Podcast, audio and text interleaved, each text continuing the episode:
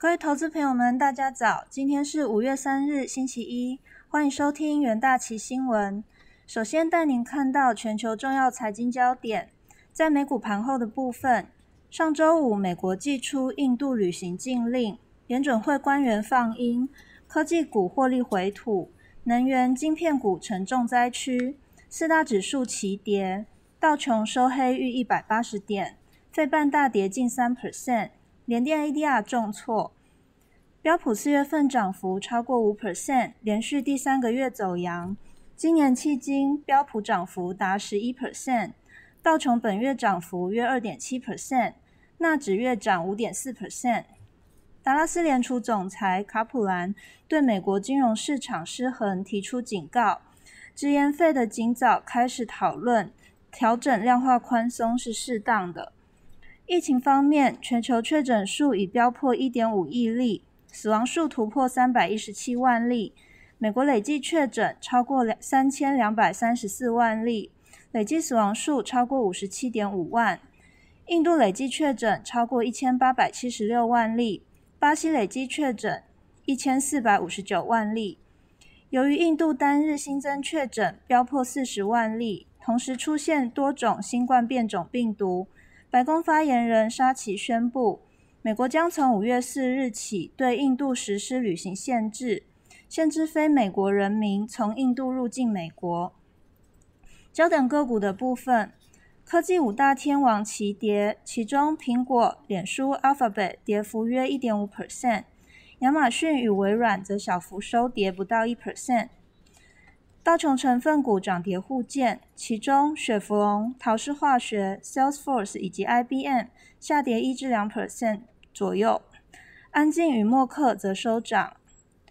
非半成分股哀鸿遍野，其中 Skyworks 暴跌了八点三五 percent，美光、AMD、NVIDIA 以及高通也都有超过两 percent 的跌幅，应用材料与 Intel 也也收跌逾一 percent。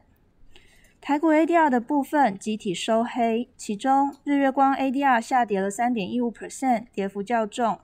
台积电与联电 ADR 跌幅约两 percent，中华电信 ADR 下跌一点一九 percent。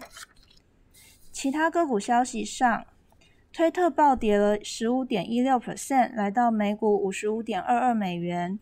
该公司发布财测预警，未来第二季用户成长将放缓。企业成本和开支提高，引发市场卖压。苹果下跌一点五一 percent，来到每股一百三十一点四六美元。Spotify 下跌三点八三 percent，来到每股两百五十二点一二美元。Spotify 二零一九年向欧盟反垄断监管机构控告苹果存在不公平竞争行为，促使欧盟去年启动了反垄断调查。周五，欧盟公布苹果利用旗下 App Store 在串流媒体滥用主导地位。亚马逊下跌零点一一 percent，来到每股三千四百六十七点四二美元。该公司周四盘后公布第一季财报，连续两季营收突破千亿，持续受惠于疫情的电商热潮。威腾电子下跌零点七 percent，来到每股七十点六三美元。该公司最新财报营收获利皆优于预期，净利润达到一点九七亿美元。雪佛龙下跌三点五八 percent，来到每股一百零三点零七美元。雪佛龙第一季财报好坏参半，受到炼油利润和生产亏损的打击，获利下滑了二十九 percent。埃克森美孚下跌二点八八 percent，来到每股五十七点二四美元。埃克森美孚财报强劲，其总裁 Darren Woods 表示，首季业绩反映商品市场价格走高，以及成以及成本节省措施的奏效。Skyworks 暴跌了八点三五 percent，来到每股一百八十一点三三美元。Skyworks 最新财报优于预期，每股纯益为二点三七美元，但本季财测不乐观，促使其股票承压。国际汇市的部分，周五美元指数上涨零点七 percent，主要因美国个人收入创一九四六年以来最大增幅，通膨率上升以及商业活动指标超出预期，使美元出现短暂的反弹。比特币则在二十四小时内飙涨逾七 percent，站回五点六万美元大关。追踪美元对一篮子货币走势的 ICE 美元指数力挽狂澜，周五上涨零点七三 percent，以九十一点三点作收，将四月跌幅收敛至二点一 percent。但仍是去年十二月以来最大的单月跌幅。周五的数据显示，三月美国消费者支出反弹四点二 percent，收入成长二十一点一 percent，主因家庭从政府获得额外疫情救济金，从而支撑美元。这也使核心 PC 指数上升了零点四 percent。达拉斯联储总裁卡普兰表示，现在正是美国央行开始讨论是否因应经济成长需撤回部分购债的时候，这也使美元获得更多的支撑。此外，在政府多项刺激政策的推动下，美国第一季经济成长达六点四 percent，今年有望成为近四十年以来最强劲表现的一年。联准会温和的态度与加拿大央行形成鲜明对比。加拿大央行已开始逐渐缩减其资产购债规模，使油价飙升至六周高点。与与原物料挂钩的加币本周也呈现多头态势，原物料大涨支撑澳币本周走势。不过周五美元强势走高，澳币对美元跌零点七三 percent，来到零点七一七七一一美元。纽币对美元也下跌一点一二 percent，来到零点七一六美元。欧元对美元则下跌零点八四 percent，来到一点二零一九美元。英镑也下跌零点九二 percent。另外，受到美债值利率回升以及全球股市创高的打压，避险资产需求相对下降，使日元走软。美元对日元来到一零九点三二美元。